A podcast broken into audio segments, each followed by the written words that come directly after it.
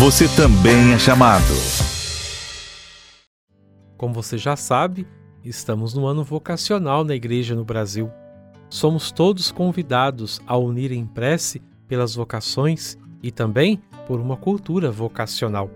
Assim, vamos continuando nossa caminhada vocacional, refletindo com os personagens, com os vocacionados que encontramos na Bíblia.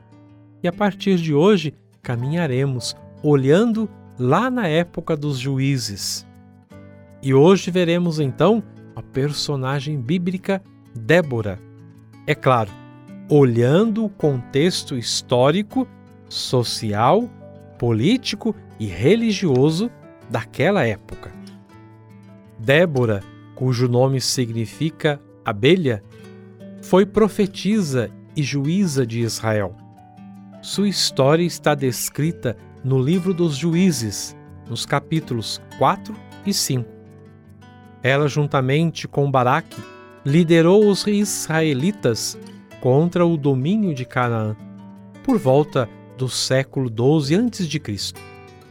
É a única mulher citada na Bíblia a ter o status de juíza.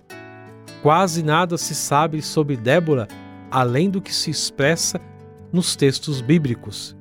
Foi uma liderança feminina registrada por um povo que era patriarcal. Então, sua historicidade é altamente admirável.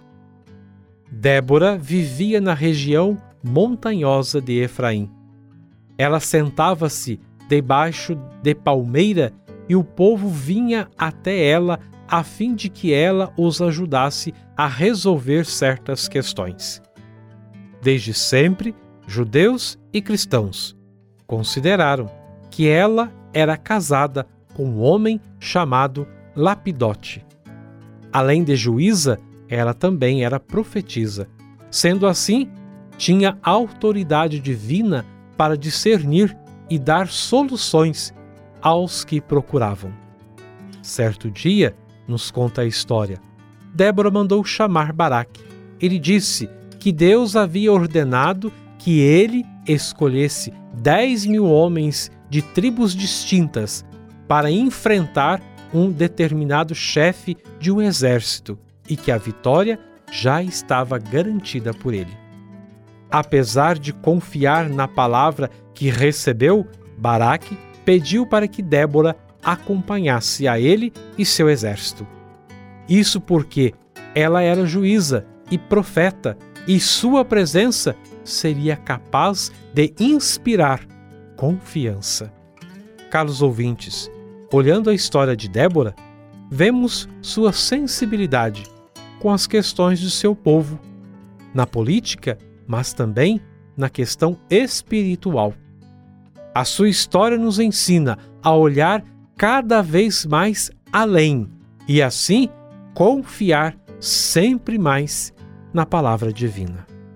Rezemos com confiança, pedindo ao Senhor da Messe que envie operários, operárias à sua messe. A oração vocacional do ano vocacional no Brasil. Senhor Jesus, enviado do Pai e ungido do Espírito Santo, que fazeis os corações arderem e os pés se colocarem a caminho Ajudai-nos a discernir a graça do vosso chamado e a urgência da missão.